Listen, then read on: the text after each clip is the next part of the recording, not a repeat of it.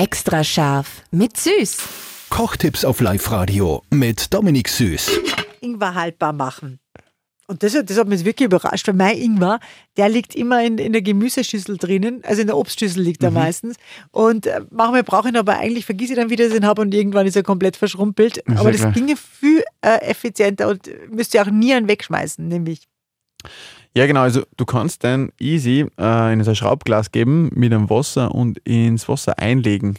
Das geht eigentlich mit Karotten oder man auch gerade mit Kurkuma. Kurkuma ist auch eine Wurzel. Und so hält das Ganze einfach länger. Gell? Es trocknet nicht so aus, wie wenn du jetzt dann irgendwer herausliegen hast.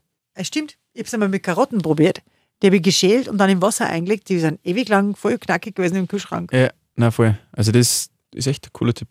Extra scharf mit Süß. Perfekt gekocht in einer Küche von Eilmannsberger. Denn am Ende schreibt man Küche mit E.